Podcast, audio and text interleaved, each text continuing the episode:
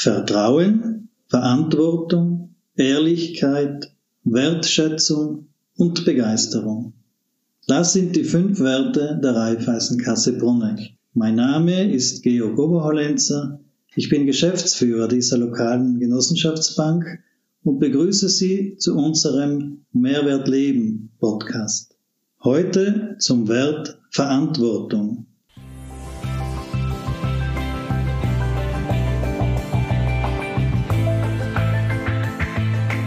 Gesundheit ist ein Hauptthema des Lebens. Das merkt der gebürtige Brunnecker früh.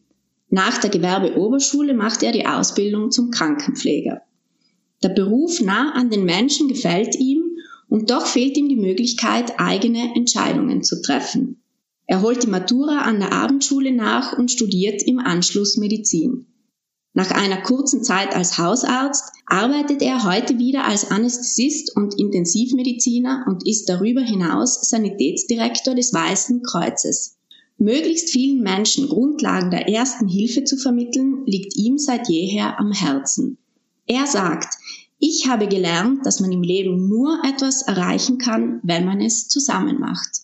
Mein Name ist Verena Durecker und ich freue mich auf das Gespräch über Verantwortung mit Hannes Mutschlechner.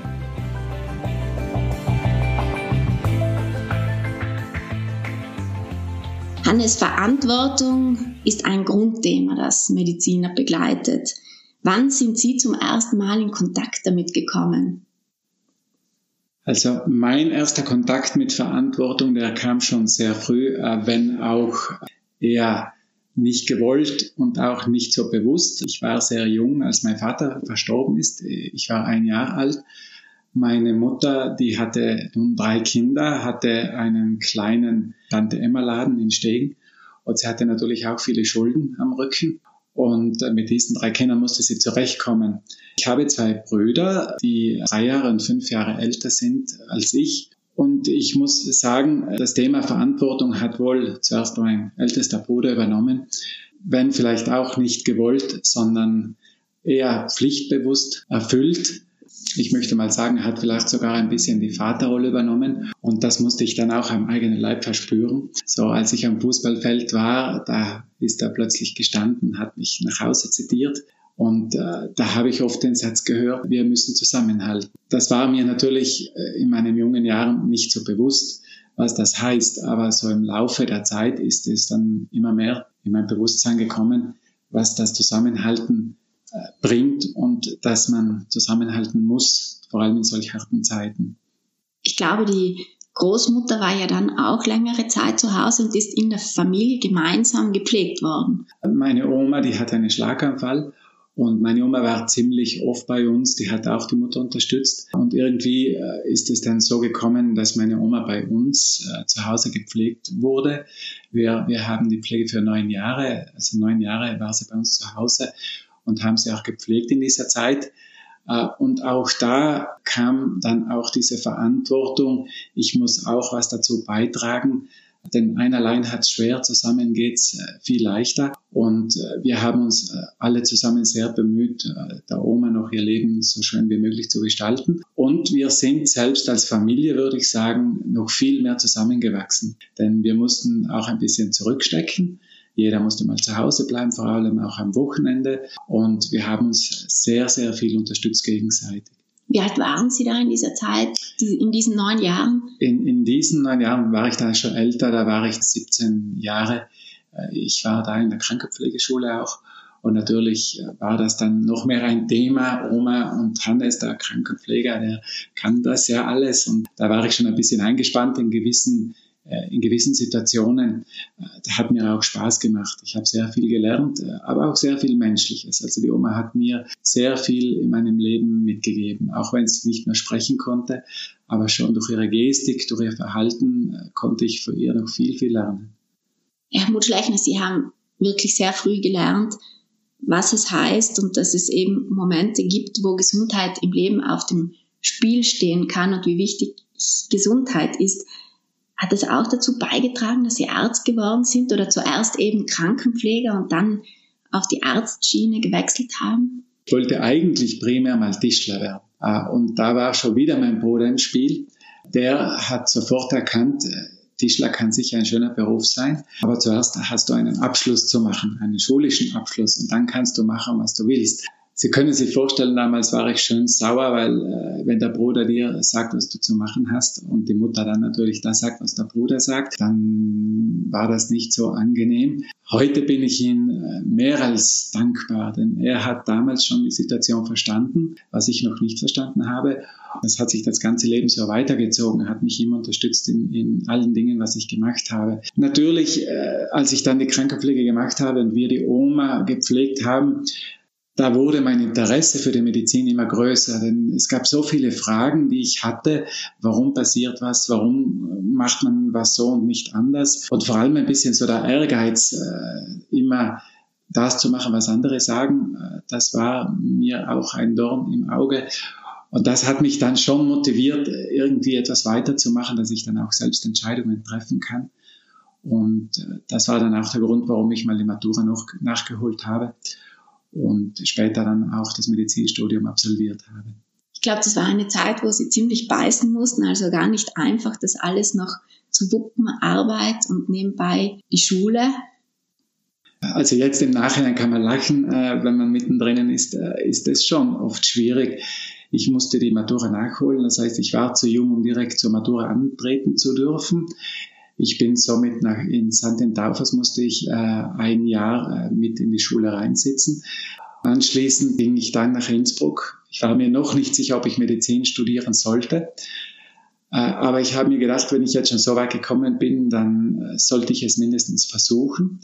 Und somit habe ich mit dem Studium begonnen. Und äh, am Anfang war es schon schwierig, weil ich habe schon ein bisschen Geld verdient als Krankenpfleger und plötzlich nicht mehr Geld verdient. Das Leben ändert sich dann wieder. Aber ich bekam sehr viel Unterstützung von zu Hause und dann habe ich einfach durchgebissen und habe gesagt, so jetzt äh, werde ich das durchziehen und das habe ich dann auch gemacht.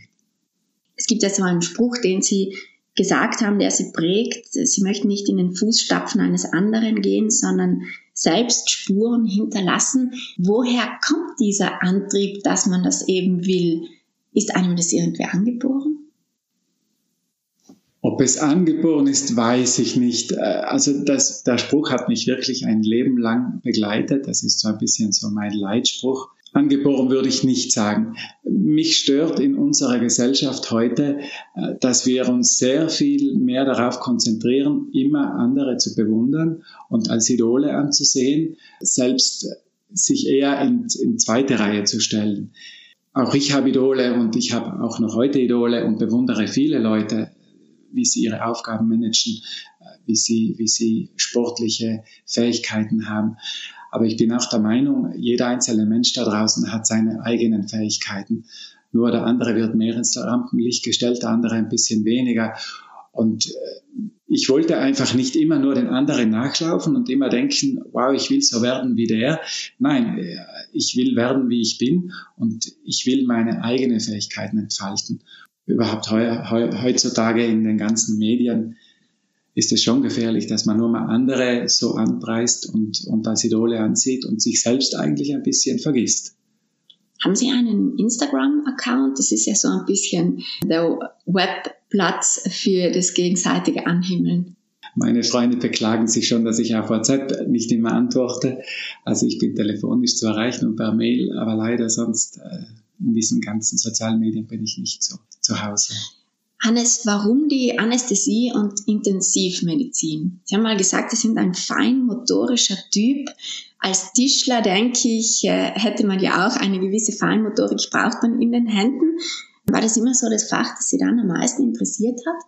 Ja, schon von Anfang an, als schon als Krankenpfleger, so die Anästhesie, die Notfallmedizin, das hat mich immer schon fasziniert vor allem, wenn man ein Medikament spritzt und nach wenigen Sekunden hat es schon eine Wirkung und man sieht, da passiert was, das hat mich einfach fasziniert. Vor allem die, die Physiologie, die Pathophysiologie des Menschen äh, ist einfach faszinierend. Äh, ich habe kurze Zeit dann auch als Hausarzt meine Tätigkeit ausgeübt.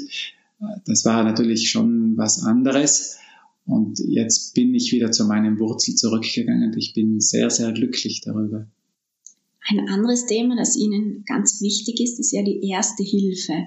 Wie kam dieses Thema so zu Ihnen? Was fasziniert Sie bis heute daran? grundsätzlich würde ich sagen, der Antrieb, etwas nach außen in die Welt zu bringen, das vielleicht irgendwo da draußen nützlich sein kann. Das war immer so mein Antrieb.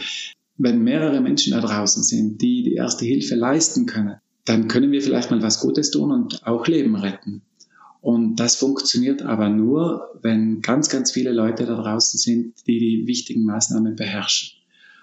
Und in Südtirol, denke ich mal, wurde diesbezüglich in den letzten 15 Jahren bis 20 Jahren sehr viel gemacht und investiert. Und die Früchte ernten wir heute, wenn auch noch viel zu machen ist. Aber man sieht, heute ist äh, die Einstellung zur ersten Hilfe in der Bevölkerung, Bevölkerung ganz eine andere, als sie vor 20 Jahren war. Und das motiviert mich unheimlich, auch wenn ich schon über 20 Jahre Erste-Hilfe-Kurse halte. Mich freut es heute noch, da draußen zu stehen und über Erste Hilfe zu sprechen wie vor 20 Jahren.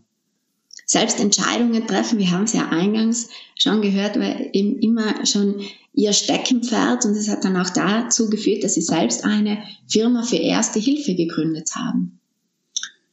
Ja, das stimmt. Vor zehn Jahren, jetzt sind es genau zehn Jahre, äh, habe ich mit anderen Leuten und äh, Ärzten und Krankenpflegerinnen, Krankenpflegern gesprochen und habe auch andere motivierte Personen gefunden, die äh, das gleiche Ziel hatten.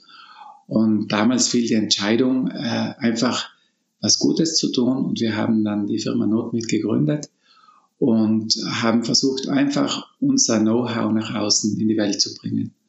Und das haben wir bis heute fortgesetzt. Und damit eine Aufgabe, zu erfüllen, die viel Verantwortung mit sich bringt, weil erste Hilfe richtig zu leisten heißt auch Verantwortung zu übernehmen. Das heißt auch Verantwortung zu übernehmen.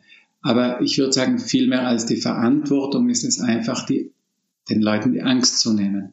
Denn ich glaube, äh, falsch machen kann man nur eines, das ist, wenn man gar nichts macht. Deshalb muss man den Leuten also draußen die Angst nehmen, dass sie sich getrauen, was zu machen. Das war auch unser, unser primäres Ziel. Was macht der Sanitätsdirektor des Weißen Kreuzes? Als Sanitätsdirektor habe ich sehr viele Aufgaben, sei es in der Ausbildung. Die Ausbildung muss neu reformiert werden. Die, die ganze erste Hilfe bzw. Rettungsschiene hat sich in den letzten vielen Jahren geändert, ist anspruchsvoller geworden und wir müssen natürlich äh, die Ausbildung dem äh, Ganzen anpassen und schauen, dass die Sanitäter und alle Freiwilligen äh, vom Verein Weißen Kreuz äh, gut ausgestattet sind und auch wieder sicher nach Hause kommen. Und das heißt, dass sie auch gut ausgebildet werden müssen. Natürlich gibt es auch viele andere Themen wie äh, Hygiene. Auch die Hygiene ist ein großes Thema. Das haben wir jetzt in der Zeit von Covid am eigenen Leib erfahren müssen, dass das Thema Hygiene nicht nur ein trockenes Thema darstellt, sondern dass es schon ernst zu nehmen ist. Auch dort habe ich einige Entscheidungen zu treffen und viele andere Dinge wie Neuaufnahmen beim Weißen Kreuz, äh, Zukunftsperspektiven zu erarbeiten, auch die ganzen technischen Mittel zu bestimmen, wie sind die Autos ausgestattet, äh, was macht Sinn in einem Auto zu haben, welche Respiratoren, welche EKGs benötigen wir. Und so viele andere Maßnahmen gehören auch noch dazu, äh, die schon sehr wichtig sind, überlegt zu handeln und diese dann auch mitzutragen. Wie interpretieren Sie Verantwortung als Arzt? Was bedeutet Verantwortung für einen Arzt? Ich denke natürlich, je mehr Aufgaben ein, ein Arzt hat oder je höher seine Position ist, umso mehr Verantwortung bringt es mit sich. Aber wie haben Sie Verantwortung immer im Umgang mit den Patienten gesehen oder wie, Sie, wie interpretieren Sie das? Die Verantwortung als Arzt sehe ich im, in meinem Fall jetzt in, in, in zweierlei Hinsicht. Einmal als Anästhesist ist es meine Aufgabe, äh, einen Patienten, der äh, eine Operation macht, gut durch diese Operation zu bringen. Denn dieser Patient, der ist von mir ein bisschen abhängig. Das heißt, ich muss mich um diesen Patienten kümmern, äh, dass er nachher auch wieder aufwacht, dass es ihm gut geht.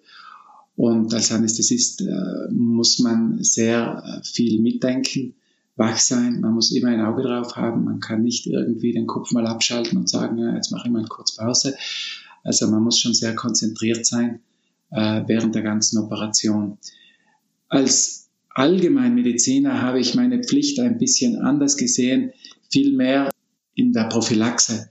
Ich habe immer versucht, die Menschen aufzuklären, ihnen zu erklären, warum Prophylaxe und Vorbeugung so wichtig ist. Ich habe versucht, viele Diskussionen zu führen, denn heutzutage sind die Patienten auch sehr viel kritischer als früher. Da kann man nicht dem Patienten sagen, du schluckst jetzt diese Tablette und er macht das. Nein, da geht es um Internet, dann wird die Tablette mal eingegoogelt und geschaut, was hat das, welche Wirkung und vor allem, was hat das, welche Nebenwirkungen. Und äh, das spielt sich in allen Bereichen, egal ob wir von Impfung reden oder von anderen Bereichen. Und ich habe meine Aufgabe vor allem darin gesehen, dass ich einfach für die Leute da bin und sie informiere, ihnen die Vor- und Nachteile aufzähle und ihnen versuche, so zu helfen. Ich habe versucht zu erklären, warum Vorsorgeuntersuchungen so wichtig sind, wie man sich schützen kann und das habe ich als Allgemeinmediziner vor allem gemacht. Eine positive Entwicklung, dass die Patienten mehr, ich nenne es mal, Eigeninteresse entwickeln und nachschauen, ob etwas in ihren Augen sinnvoll ist oder nicht? Oder nimmt es manchmal auch Auswüchse, wo man sagt, jetzt wird es schwierig? Grundsätzlich würde ich sagen, sehr positiv, denn es gibt ja nichts Besseres, als dass sich der Mensch um seine eigene Gesundheit kümmert.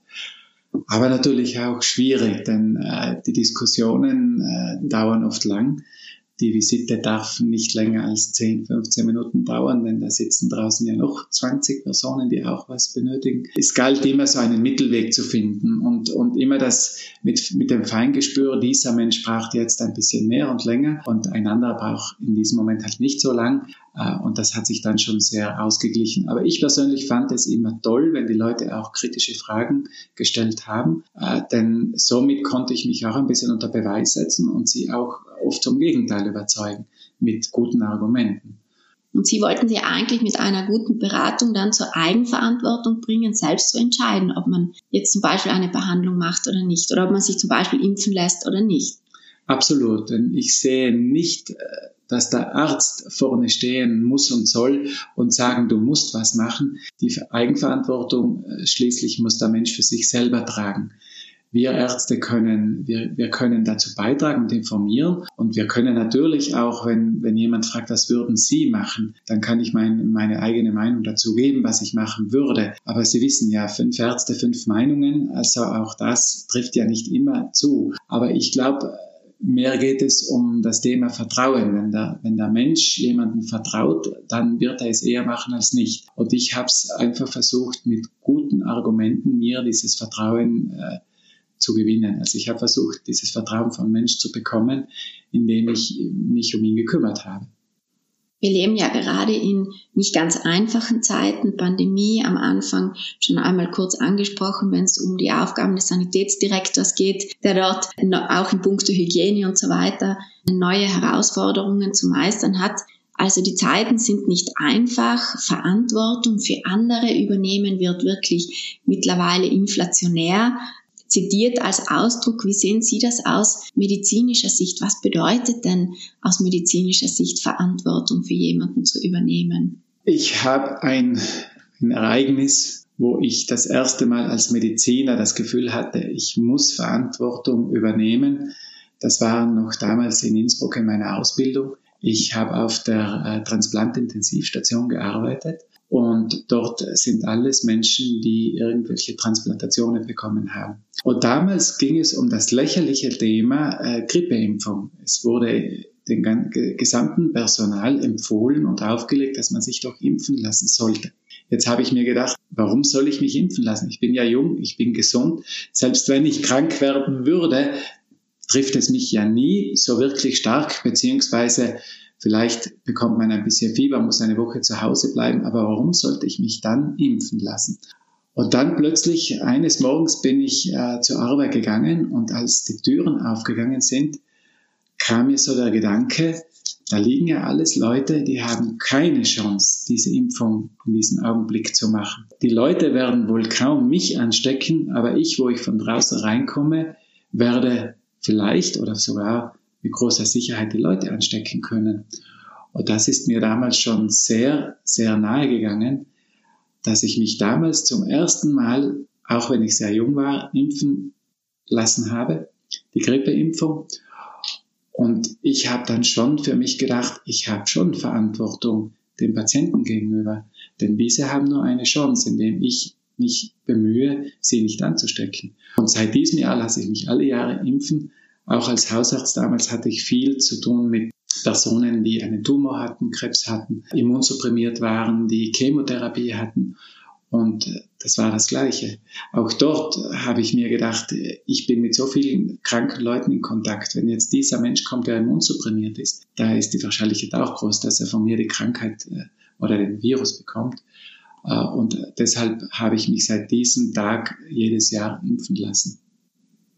Können Sie trotzdem verstehen, wenn Menschen zweifeln? Gerade jetzt, in der jetzigen Situation?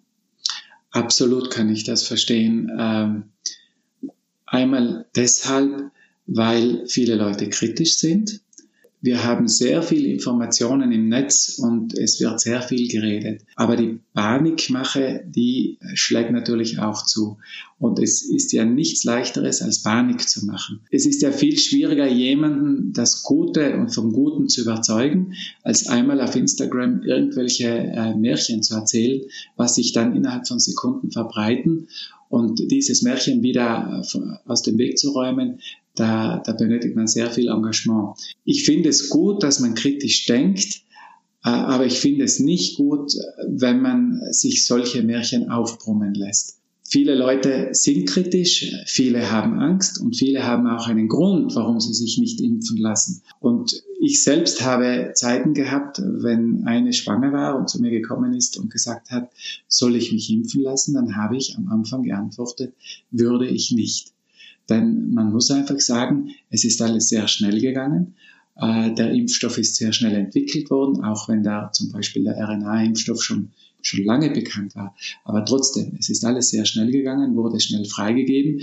In einer Pandemie musste es auch so gehen, denn wir haben ja gesehen, wie viele Leute gestorben sind. Aber trotzdem, ich hatte keine Informationen, dass es nach der Impfung nicht vielleicht trotzdem Probleme geben würde und habe somit Nein geantwortet. In der Zwischenzeit wissen wir viel, viel mehr darüber und wenn mich heute jemand fragt, dann habe ich ganz eine andere Meinung.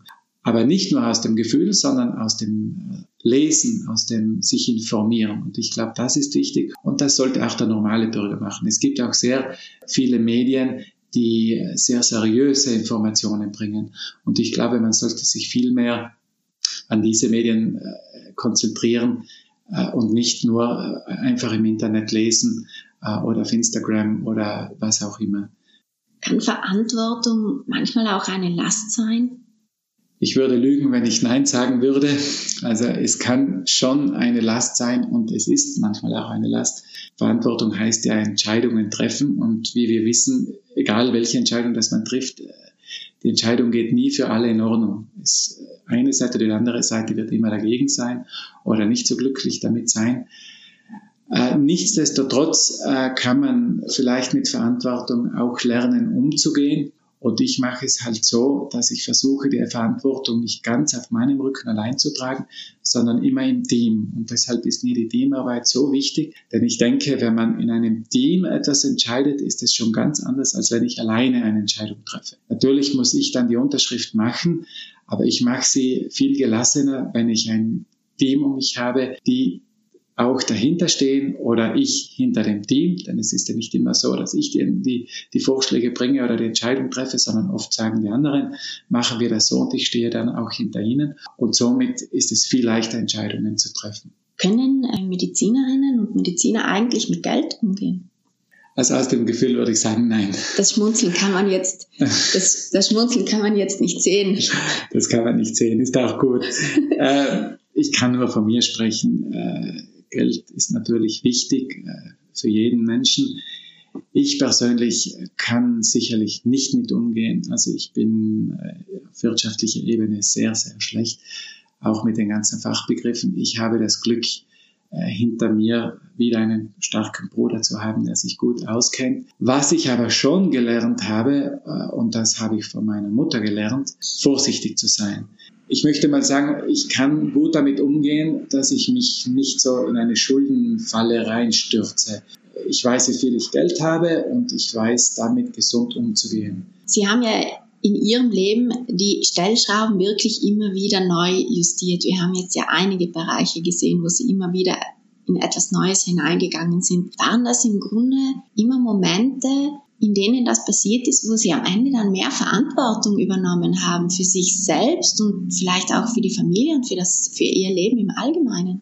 Das würde ich jetzt nicht sagen. Ich glaube, die, die Änderung in meinem Leben hat die Verantwortung mit sich gebracht. Ich habe die Verantwortung jetzt nicht so bewusst gesucht. Ich, ich gehöre eher zu den Leuten, die oft weniger rational denken, sondern mehr aus dem Bauch heraus. Und ich habe im Leben immer schon so äh, mein Leben geführt, wie es eigentlich mein Inneres gesagt habe. Und äh, habe auch ganz oft falsche Entscheidungen getroffen, weil das Rationale ist eines und das Bauchgefühl ist das anderes. Ich habe immer das gemacht, wo ich das Gefühl ha hatte, ich bin auf dem richtigen Weg und es macht für mich als Person Sinn. Das haben auch viele Leute letztlich, als ich meinen Hausarzt wieder auf den Nagel gehängt habe, im eigenen Leib erfahren müssen. So leid es mir auch damals getan hat, es war eine sehr, eine innere Entscheidung von mir, ich war einfach nur mal unglücklich. Ich konnte nicht das machen, was ich gerne machen wollte. Ich konnte den Leuten nicht äh, helfen, wie ich es gerne wollte. Und ich war am Abend unglücklich. Und das war auch, auch wenn, wenn das Rationale gesagt hat, du verdienst gut Geld, du hast einen sicheren Arbeitsplatz, du hast deine eigene Praxis. Also rational gesehen hätte ich mein Leben nicht ändern dürfen. Aber das Innere hat gesagt, so bist du nicht glücklich. Und das war dann auch der Grund, warum ich dann wieder alles von vorne begonnen habe, mich neu orientiert habe und mein Leben geändert habe. Heute habe ich wieder einen anderen Beruf. Ich bin wieder Anästhesist und äh, im Nachhinein gesehen, für mich als Person war es die richtige Entscheidung.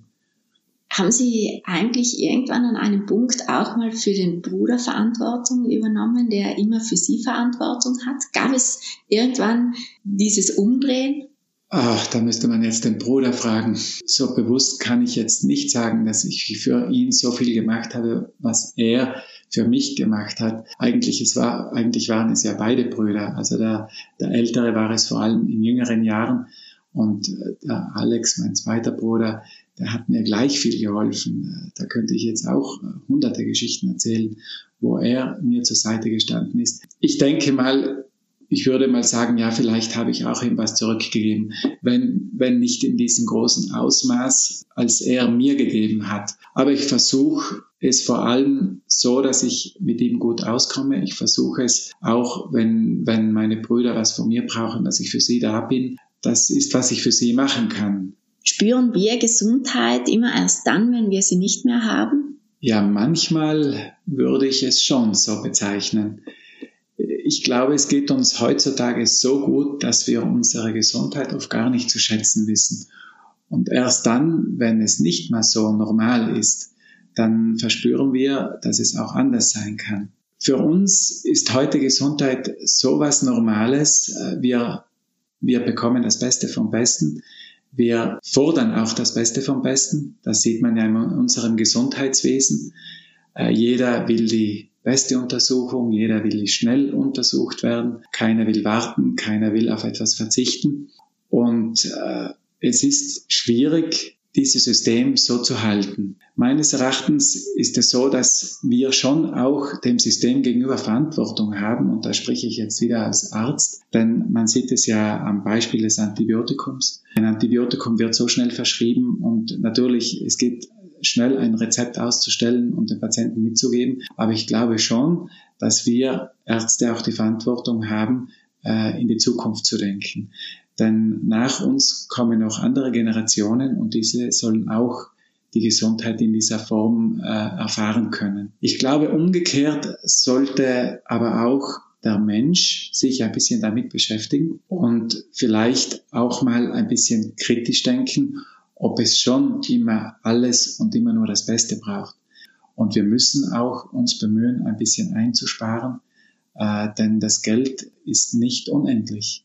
Äh, jeder sieht sich immer nur für sich und das ist auch gut so, ein bisschen einen Egoismus zu entwickeln. Aber gerade in der Pandemie haben wir gesehen, wenn es nur mir gut geht, den anderen nicht, dann wird der Moment schnell kommen, wo es mir auch nicht gut geht. Und es muss uns klar sein, dass wir alle in einem gemeinsamen Boot sitzen. Und egal, ob wir von der Umwelt reden oder von der Medizin reden, wir müssen ein bisschen einen Beitrag dazu leisten, um das System so äh, aufrechtzuerhalten und auch ein bisschen zu verbessern. Und wenn es allen gut geht, dann geht es mir als Einzelnen auch sehr gut. Hannes Mutschlechner, vielen Dank für das Gespräch über Verantwortung. Bis zum nächsten Mal.